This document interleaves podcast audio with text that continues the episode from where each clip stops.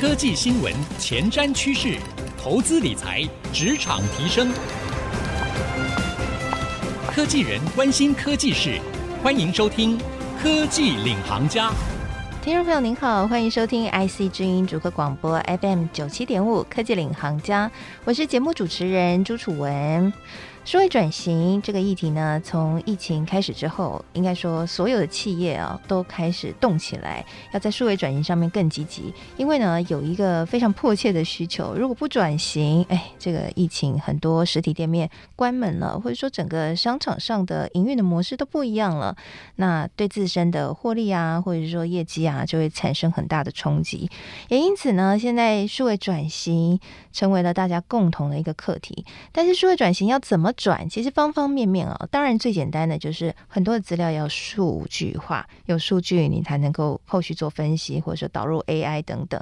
但还有另外一个层面是你的思考也得数位化，包括是你在拟定市场的策略，或者说最简单、最简单、最 basic，不管是大企业或者是小企业，小到一个小店家，你可不可以在线上就能够建立你的 CRM，建立你跟客户之间管理的一个管道，或跟客户之间沟通的一个方式哦，直接在线上你就可以做生意，这就是一个非常直接而且很重要的议题，也因此它就跟网络行销非常非常有关系了。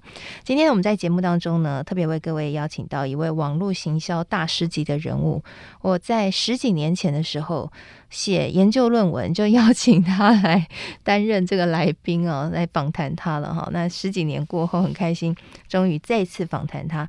他是谁呢？就是赞点子数位行销有限公司的创办人兼执行长权自强创办人。那他最近出了一本书，这本书叫做《这样行销就对了》，带领我们一起来看看老板主管一定要懂得数位行销窍门和地雷。我们欢迎陈自强。各位听众朋友，大家好，我是全自强。好，在节目当中称呼您全老师好了。Okay, okay, okay. 好，很开心，好邀请到全老师来到我们节目当中。那我想，就像我们刚刚节目一开始讲的，现在老板主管的挑战很多，因为毕竟呢，嗯、以前可能很擅长实体店面的行销，或者说实体做生意，或者说我们说实体办活动，但疫情一来。这些通通都要转线上，所以数位行销就变得非常非常重要。我觉得老师在这一本书里面讲到了一些数位行销的美眉嘎嘎。我们先来聊聊数位行销的地雷好了。哦，很多的老板他其实并没有先想好要做行销这件事情，嗯，就是他可能只是因为哎最近生意变不好了，他就想说哎要来做一下广告这样，对，哦，看生意可不可以变好，来投投 FB 广告。对，就是他不是有策略性的在做这件事情。当你变到不得不做的时候，那个成果就有时候就会，你要花更多的心力或者是时间啊，或者是这个费用才能够达到预期。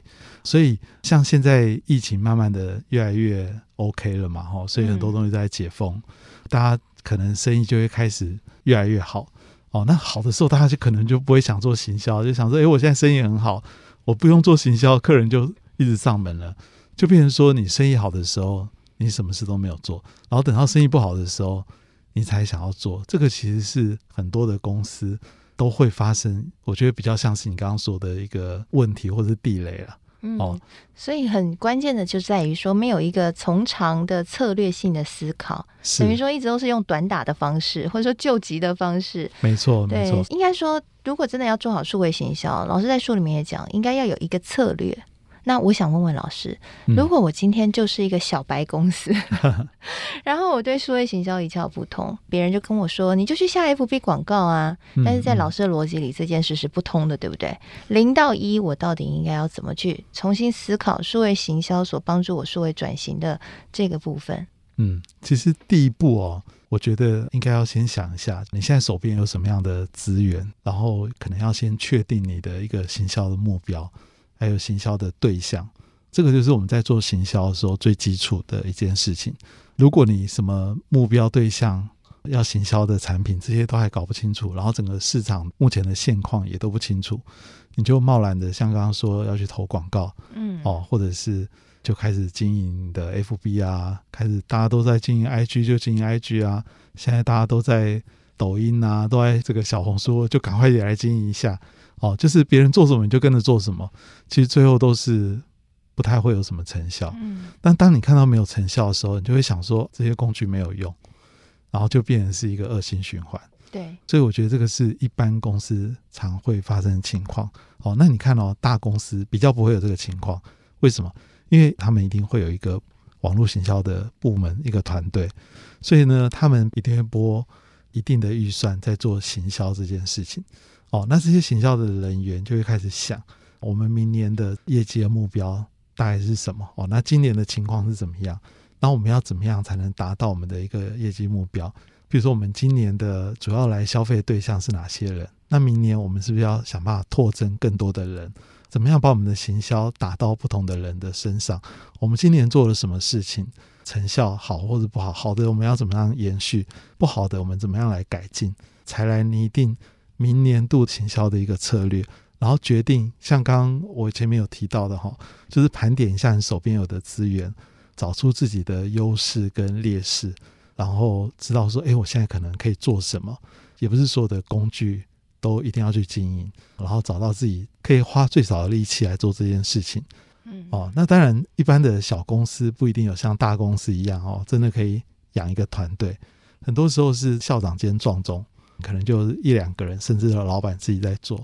那如果有这样的一个情况的时候，我觉得还是可以想一下，就是说你怎么样在你有限的时间跟资源之下做这件事。万一真的都没有办法的话。然后也可以考虑是不是要把某部分的工作把它外包。嗯，哦，我觉得这也是一种考量。嗯，那想了解一下，就是说老师在书里面说这样行销就对了，那到底是怎么样行销对呢？那对于说可能比较没有资源的店家来说，或者说一些企业，可能他现在面临疫情又通膨哦，可能本身预算就缩减，到底要怎么样可以用最少的资源就可以在网络行销这边达到一个长期的效益？我觉得有几点是非常重要的哈。第一个，会员资料这件事情是非常重要。如果你原本是实体的店面，那你一定有机会接触到这些客人嘛。那你就要想办法，在你平常可以接触得到的时候，让每一个客人都留下他的资料。以前你可能都是随机的等客人上门，但是现在主动的把客人的每一个资料留下来，这个很重要。那留下资料这边呢？第一步当然是跟客户建立一个连接哈，那可以用 FB 用 Line 帮客户的资料做完整的建档，包括他的个人基本资料，还有他的一些消费的资料等等，做好每一个客人的一个 CIM 的客户资料管理。疫情会变成怎么样，我们不晓得。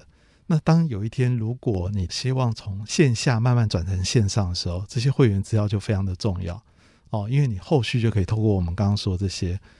管道，然后邀请他们来到你的这个线上做一些后续的一些服务、嗯、哦，所以我觉得第一步其实是把你的会员资料好好的建立跟累积。那第二步呢，就是你要做好一个线上的一个沟通跟客服的工作。以前你可能只是有空的时候顺便做做，那现在你可能要安排专门的人，或者你自己三步时你就要去看一下这些你的脸书啊、你的 Line 啊，甚至你的 Google 评论。上面可能有一些客户的一些问答，你要更积极的去跟客户做一些互动。哦，那第三步的话，当然就是你要有一个比较好一点点的网购的一个平台。很多人想说，是不是我有一个脸书，客人就会上门？但没有那么简单。哦，你可能必须要去看你们家的产品是什么东西是可以搬到线上来做后续的销售。其实各行各业都可以找到一些东西是可以卖的，但是你要有这个机制嘛，要不然的话。别人也很难下单，所以你怎么样有一个比较完整的一个线上的购物的一个平台机制？我觉得这个很重要。是哦，接下来就是可能鼓励大家从这个线下他来这边跟你接触过、消费过的人，让他们慢慢的也可以后续的转到线上消费，甚至你们的门市的人员可能都要有相对应的一些配合，导引他们回到线下。是，那我好奇想问一下老师，其实老师刚刚提到的哈，我看到不少一些中小企业店家就运用 LINE@ 其实做了一个蛮好的客户管理，他们都会要求我们去加入 LINE@ 哦，可能加入了之后就送你一百块购物金啊，或是各种方式，然后在 LINE@ 上面就可以下订单啊，甚至还可以储值，然后或者是可以查询自己的购买记录。那我好奇想问说，老师你觉得 LINE@ 它确实是作为一个客户管理里面很棒的工具吗？其实 Line@ 是现在最重要的工具，不是之一哦，是最重要的工具。所以我常常会跟我们的客户或者学生说哈，如果你的时间有限，那你只能专注在某一两个行销工具上面的话，我觉得 Line 是最重要。为什么呢？因为以台湾来说，不管男女老少，他们都会用 Line。Line 是可以触及到最多客户的工具。那 Line 跟脸书那些最大的差别是，脸书很多人可能会因为搜寻啊，或者什么好文章的分享找到你，那些人不一定是来消费过的人。可是赖上面的会加你好友的，大部分都是跟你消费过、接触过的客户。所以我们更常把赖拿来当做一个经营老客户的一个好用的工具。那针对你的老客户，怎么去让他们来做二次的消费？这个就要好好去动脑哦。那这个赖呢，它现在有一个最好的地方，就是它因为有开放了 API 串接，所以除了你它原本的基本功能你都要非常的熟悉以外，其实你可以想办法去找一些比较好用的外挂，让你的 Line 可以变成一个很强大的这个系统。譬如说，我们家附近的早餐店，他们的 LINE 其实很少在群发讯息。可是我每天早上要去点早餐的时候，打开他们的 LINE 就直接可以点早餐，嗯，哦，就非常非常的方便。所以，怎么样子让你的 LINE 不是只是停留在一些群发电子报这样的一个功能？我觉得这个是很重要。嗯、我看到好多团购群组也都会使用 LINE@ 或者是使用 LINE，他们就揪一个 LINE 群组，甚至像连买海鲜，我们那个在竹北那边的店家还组一个那个买鱼虾的群组，然后大家在上面买鱼。没错啊，其实现在团购用 LINE 的非常的多哈，对，因为 LINE 上面有三种工具。一个是刚刚说到的 Line@，还有 Line 的社群跟 Line 的群组，这三个工具其实都非常的好用。那尤其是 Line 社群是去年新出来的一个工具，它最多可以到五千个人，然后里面可以匿名啊，然后有一些管理员的功能，比较不像是 Line 群组会被翻群。所以其实现在用 Line 社群来做团购的也越来越多哦。所以还有 Line 社群呢？有啊有啊有啊。Line 群主是不一样的，不一样不一样。现在用的人非常的多。以前大部分的团购可能会用 FB 的社团嘛，对，哦，但是 FB 有一个很大的问题，就是有一个演算法在那边，所以很多时候你传的讯息大家不一定看得到。可是赖群主或赖社群的好处就是，你传的你的朋友粉丝也真的比较容易看得到。它的开启率是比这个 FB 好太多。是，好，刚刚呢，钱志强老师呢跟我们分享了，其实现在中小企业如果要做数位转型，希望可以更快产生效果的话，有很多个。必须要做的零到一的步骤哦，其中最重要当然就是会员的管理，怎么样取得这些会实际跟你购买的会员的资料，然后逐步的引导这些会员从线下转线上。那特别是呢，你可以使用像刚刚全志强老师和我们所聊到的工具 Line 这一个部分，其实就可以在现在做一些很基础的功能了哈。那到底在未来还有哪些必须要做的事情呢？休息一下，广告回来继续收听科技领航家。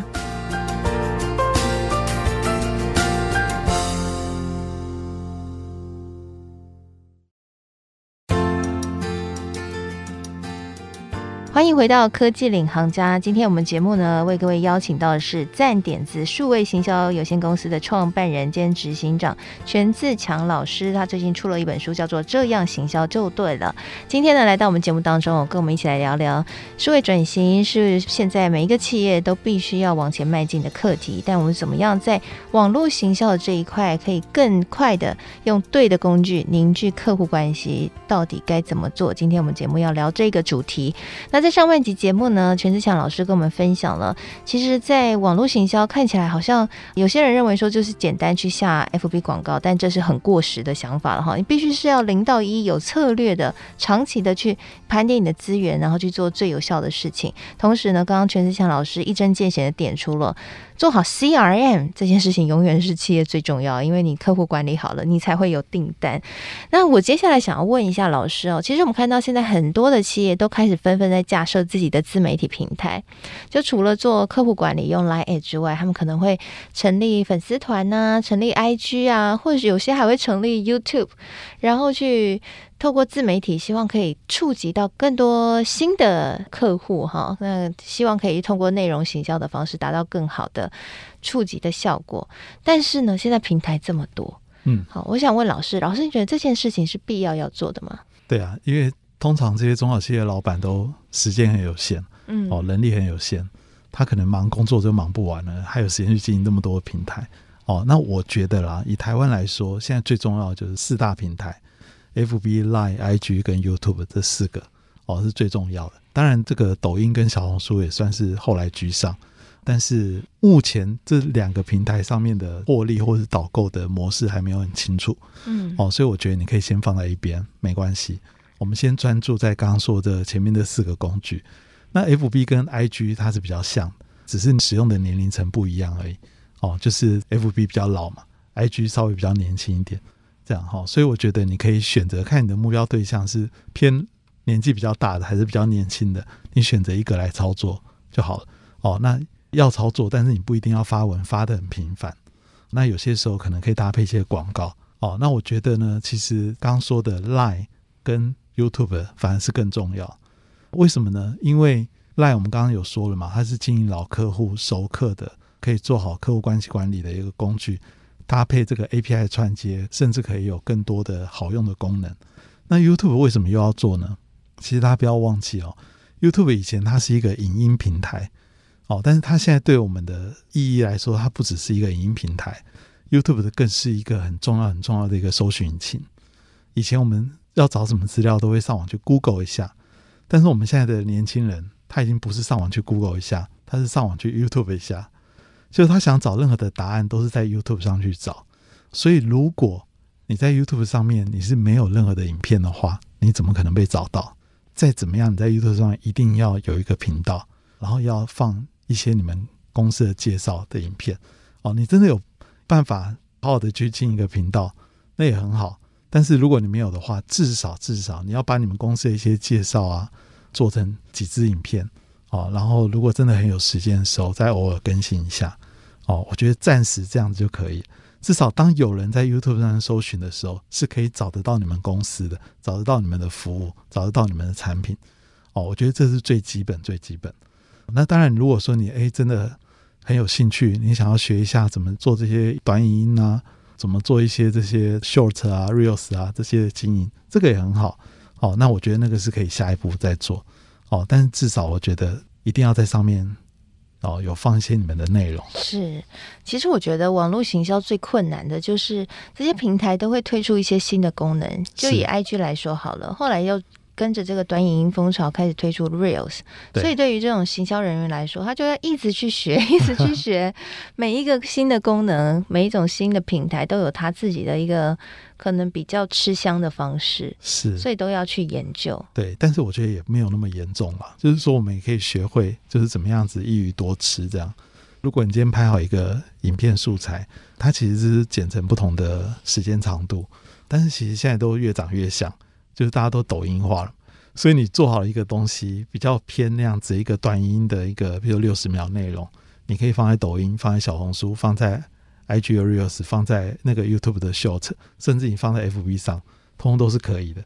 就是你做好一个，可以放在很多不同的地方，只是有没有这个效果而已。是，哦、那现在写文字到底还有没有用呢？哦、比如说写部落格啊，因为它对搜寻是有帮助。就像我们刚刚说的哈。很多人他会用 YouTube 去搜寻，但是有些人还是会用 Google 去搜寻。哦，那 Google 上面搜寻的时候，能不能找到跟你们有关的一些内容？所以这个搜寻的优化还是有帮助。而且现在越是别人没有做这些事情，你现在做这件事就越有意义，因为你就越容易很快的看到成果。因为这些搜寻引擎也是需要内容的啊。哦，因为写的人越少嘛，那你去写就比较容易被看到。哦，跟以前比起来。因为大家都跑去拍影片，所以其实如果有办法产生一些文字，还是蛮不错的。是，那对于小店家来说，人手真的很不够，平常可能就已经很忙了，同时又要做 YouTube，还要用 Line 每天回客户讯息，还要写部落格，到底要怎么样去分配这样的一个资源和策略会比较好？其实这跟我一开始讲的其实是有关系的哦，就是说你不能等到你生意不好的时候才去想做行销。你可能一开始你就要把行销列为你你生意赚钱的一部分，就是你会想去投资这个，想去装潢你的店面，但是很多人他是没有想要留一些预算来做行销，这个我觉得是最大的问题。如果你都有固定的想要每个月留下一笔钱来做行销，我觉得这件事就比较好办哦，因为你有这个预算的时候，你就算自己没有这个时间做，你也可以外包出去，你可以找到一些现在很多这种兼职的外包人力，他们是可以专门帮你做这个行销。这样就是问题是在很多人根本就没有想要做这件事。那你如果真的想什么东西都要自己来，我觉得反而可能不一定会做得很好。哦、是，这是我觉得比较大的一个盲点。嗯，这样。好，那最后最后，我们想要请全志强老师再跟我们提点一下，如果说网络行销绝对不能犯的错，要数一件的话，你会认为是哪一件？我觉得最不能犯的错就是你没有找到你行销的对象。嗯，对，这是我看到最多店家的问题，就是他们盲目的在做行销，可是根本就不知道。谁是你们他们主要销售的对象？这样，所以根本就是做错人了。这样，因为你这个对象决定了找对人了，你才会知道要用什么工具，要用什么策略方法。所以这个一开始行销第一件事，就是一定要弄清楚你行销对象是谁。这件事其实我觉得是最重要。是。好，非常谢谢全志强老师今天来到我们节目当中的分享。刚刚全志强老师的分享，我们总括来看，简单来说就是 CRM 出发就对了。嗯、那其实网络行销就是一个工具，来辅助我们做 CRM 客户管理这个部分可以更加的上手。以往是线下的管理，现在是线上的管理。那透过线上管理，其实说真的啦，如果你真的会用的话，应该是更得心应手，因为一切都数据化了，是也更好去做分析量化，甚至以后你要导导入 AI。你也比较好去做预测，所以在这个部分呢，真的很值得大家来好好的留意哦！非常谢谢权自强老师今天的分享，那也谢谢所有听众朋友的收听。节目播出之后，我也会将权自强老师精彩的分享以及我的心得感想写成一篇采访笔记，放在我的脸书粉丝团，搜寻财经主播主持人朱楚文就可以看得到了。谢谢您收听这一期节目，希望节目内容您喜欢。我是楚文，我们下次再会了，拜拜。